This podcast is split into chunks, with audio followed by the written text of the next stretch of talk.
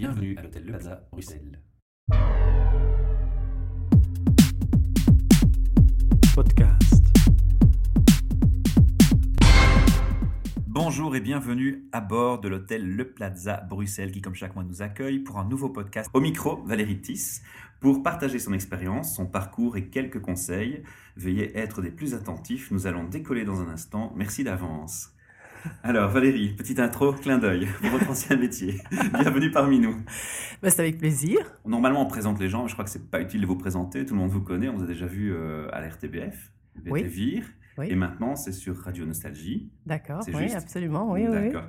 Alors, qu'est-ce qui vous a mené euh, au petit écran? Du petit écran. euh, Ben, en fait, c'est euh, un, un concours de circonstances parce que j'ai euh, j'ai travaillé à la Sabena après la, la faillite. euh, je me suis inscrite pour un jeu télévisé euh, qui est très populaire en Flandre et qui s'appelle Blocken.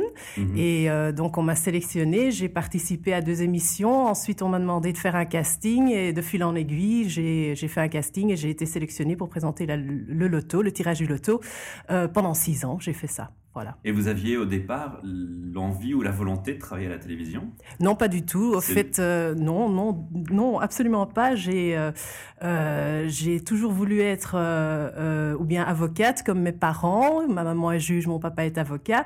J'avais cette ambition-là, mais après la Sabena, je ne savais pas très bien quoi faire. Et cette occasion se présentait. Je me suis dit, bien, pourquoi pas. Why not? Vous êtes Voilà. quelqu'un d'ouvert, donc vous avez pris l'opportunité Voilà. bon et ça vous réussit finalement. Oui, oui, je pense que oui. Alors, études d'avocate alors en cours ou euh, déjà faites Euh, non, j'ai commencé euh, les études d'avocate en 1993, que j'ai euh, terminé euh, l'année suivante. Je n'avais pas vraiment envie de, de continuer, ça me paraissait un peu lourd et à ce moment-là, je, je voulais vraiment faire quelque chose d'autre. Je suis allée, enfin, j'ai fait une interview d'embauche à la Sabena et j'ai commencé à travailler à la Sabena. Voilà, et ça me plaisait très bien. Je me suis dit, je fais ça pendant cinq ans et au fait, je l'ai fait hein, jusqu'à la, la faillite, au fait. Ouais. D'accord. Moi personnellement, je pensais naïvement que pour travailler à la télévision, il fallait être ou journaliste ou Miss Belgique. Non. Ça pouvait aider. Non, c'est pas le cas. Il y a d'autres chemins qui y mènent. Absolument, il y a des concours de circonstances comme le mien.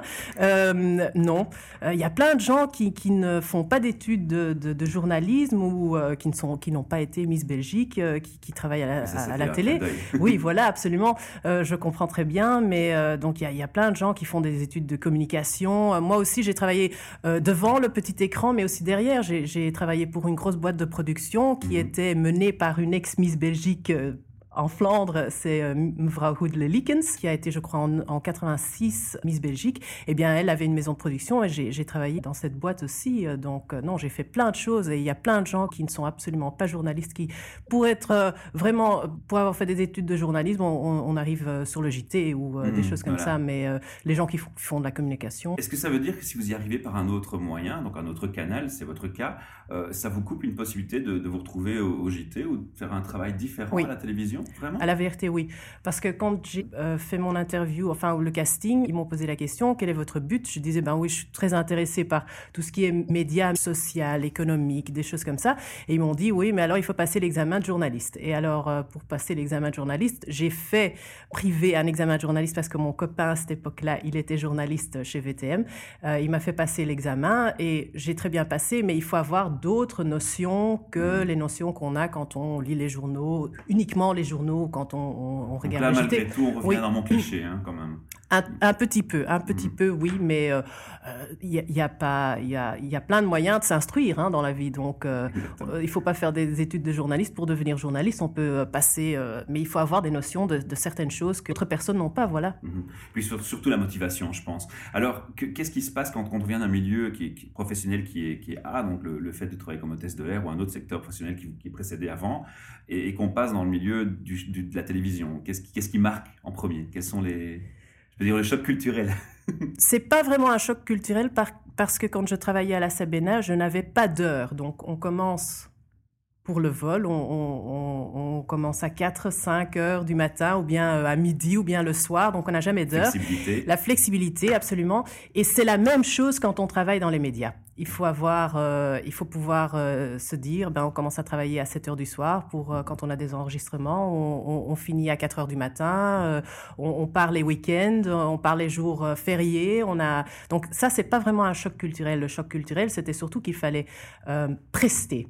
Mm. Donc euh, à la Sabena, oui, on a le vol, on a, euh, on donne à manger, à boire aux, clients qui sont à bord, euh, on a les, tout ce qui est sécurité, ça c'est vrai, mais c'est un boulot complètement différent, voilà. Mm-hmm. et puis il n'y a pas, on ne voyage pas, on reste souvent chez soi, ici en Belgique, voilà, c'est surtout ça qui. Beaucoup de préparation aussi à la maison, de travail à la maison?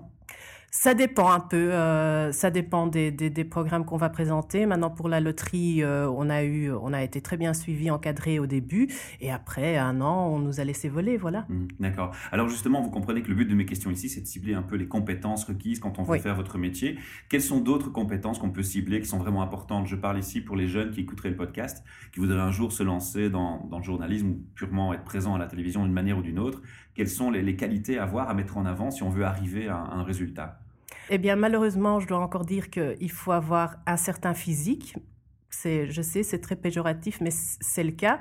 Il faut très bien s'entretenir, il faut dormir assez, il faut pas avoir l'air fatigué, des choses comme ça. Euh, ça, c'est plutôt dans, dans, ce qui est superficiel, euh, dans ce qui est un peu plus approfondi. Euh, il faut avoir une peau d'éléphant. C'est pas évident d'être quand on va, on va souvent à des castings et on est souvent rejeté. Mmh. il faut se dire que, oui, il faut se dire aussi que euh, les revenus qu'on a ne sont plus les revenus d'il y a 10 ans. C'est la crise pour tout le monde, même dans les médias. Euh, les places euh, sont limitées. Il y a beaucoup de gens qui, veulent maintenant, qui ont leurs 15 minutes de gloire, comme on dit, et qui veulent maintenant faire le même métier. Donc, je ne parle pas des Miss, hein. mais je parle par exemple des candidats qui, participent à des jeux et, qui se disent, voilà, on va, on va lancer une carrière dans, dans les médias. Quand on est multilingue, c'est quand même un, certain un avantage. Euh, et il faut se dire que euh, vie familiale, tout ça, ça va être plus compliqué à combiner. Hmm. C'est le point le, plus noir, on va dire, du secteur. C'est la vie familiale et la gestion équilibre, vie privée, vie professionnelle. Oui, hmm. d'accord. Absolument. Une bonne mémoire? Il faut une bonne mémoire ou c'est tout le temps prompteur? Non, j'ai jamais travaillé avec de prompteur. Jamais. Hmm. Je l'ai appris sans. Et pour moi, c'est plus évident de le faire sans d'être dans le spontané. On peut toujours recommencer, même en live. Bon, les gens savent si c'est un live, c'est pas trop grave, quoi. Tout le monde bafouille un, petit peu, voilà. Euh, mais euh, non, absolument, il faut avoir une bonne mémoire parce que je crois que il faut se sentir bien dans son rôle. On joue un rôle. Ça, c'est certain. Quand on, on interviewe des gens, quand on présente une émission, il faut quand même euh, rentrer dans le vif du sujet. Et voilà, c'est très important d'avoir une bonne mémoire, oui. Pour vous, personnellement, le, futur dans, votre activité télévisée, vous le voyez évoluer euh, sur du long terme Vous le voyez changer? Vous avez des ambitions spécifiques? Moi, j'ai jamais eu d'ambition dans, dans, les médias dans la télé. Donc pour moi, c'est... Euh, Profiter de l'opportunité. Je profite et euh, d'autre part, j'ai une, euh, une, activité qui est complètement différente à côté. Donc moi, je prépare déjà le fait qu'on me dise à 40 ans, dans 4 ans, donc, Madame, vous n'êtes plus faite pas pour... votre vous n'êtes plus faite pour travailler à la télé. maintenant, tout ce qui vient sur mon chemin, je, je vais, je vais essayer de voir si ça m'intéresse ou pas. Je ne fais plus tout. Au mm. début, on fait vraiment tout. Mm. Là, maintenant, je choisis vraiment euh, au fur et à mesure euh, ce que je veux faire. Oui, voilà. Je vous pose la question parce qu'il y a un côté euh, multicasquette et un peu staccanoviste chez vous. J'ai vu que vous travaillez aussi dans la joaillerie. Je, oui, c'est vrai. J'ai fait des. un peu renseigné sur Google. on googleise tout le monde dans la tech. Oui. Bah, c'est-à-dire que j'ai fait au, début, j'ai fait des études d'histoire de l'art que j'ai mm. combiné avec la gémologie et j'ai fait orfèvre. Donc, oui, voilà, parce que je voulais travailler dans une maison de, vente euh, comme Christie's ou Sotheby's où euh, maintenant, euh, en ce moment, je, suis des cours, mais comme j'ai deux enfants, c'est assez difficile à combiner, donc je fais ça pendant leur pendant les vacances ou quand ils ne sont pas là, quand ils sont chez leur papa. donc ça va un peu moins vite, mais l'activité de la télévision me permet naturellement d'avoir des, des, trous dans, dans, mhm. mon agenda et, de pouvoir gérer ces choses-là. Voilà, mhm. oui, oui. Mais c'est vrai que j'ai une activité encore à côté qui est complètement différente. C'est une passion en fait?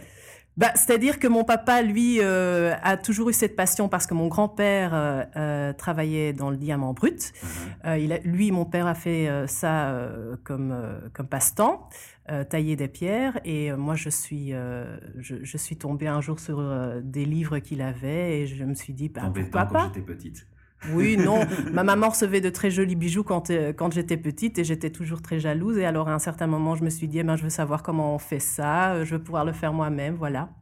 Tout à l'heure, on a, abordé euh, brièvement, vous avez anticipé ma question, euh, un aspect euh, qui est diversité. On, a fait pas mal d'interviews sur vous. En recherchant votre nom sur Google, j'ai vu des, journalistes tomber facilement dans, dans la caricature de la diversité par rapport à l'origine culturelle. moi, c'est pas ça qui m'intéresse. Ce qui m'interpelle parfois, c'est quand je regarde le, JT, quand ça m'arrive, ou, la télévision, quand ça m'arrive, je vois rarement des personnes avec un handicap, ou comme on l'a dit tantôt, une, une personne avec un surpoids ou forte. Euh, présenter euh, une émission. Il y a plusieurs émissions qui, qui, ont un peu fait exception, mais globalement, on n'a pas vraiment l'impression qu'il y a une vraie diversité, une vraie parité. Est-ce que c'est une fausse analyse ou non, je pense qu'elle est très correcte. Non, je pense qu'elle est très correcte. Euh, maintenant, pour mon expérience personnelle, je sais quand je suis rentrée à la VRT, on m'a on m'a dit qu'il y avait une cellule à la VRT pour la diversité, hmm. mais qui ne parlait uniquement que des gens de couleur. Donc, euh, personne, personne d'origine africaine ou marocaine, ou euh, voilà. Euh, et je sens un peu que on oublie les autres. c'est un peu le but de ma question, c'est un peu ce que je tire. comme, comme on dit en Flandre, les gens de couleur sont souvent très vite brûlés.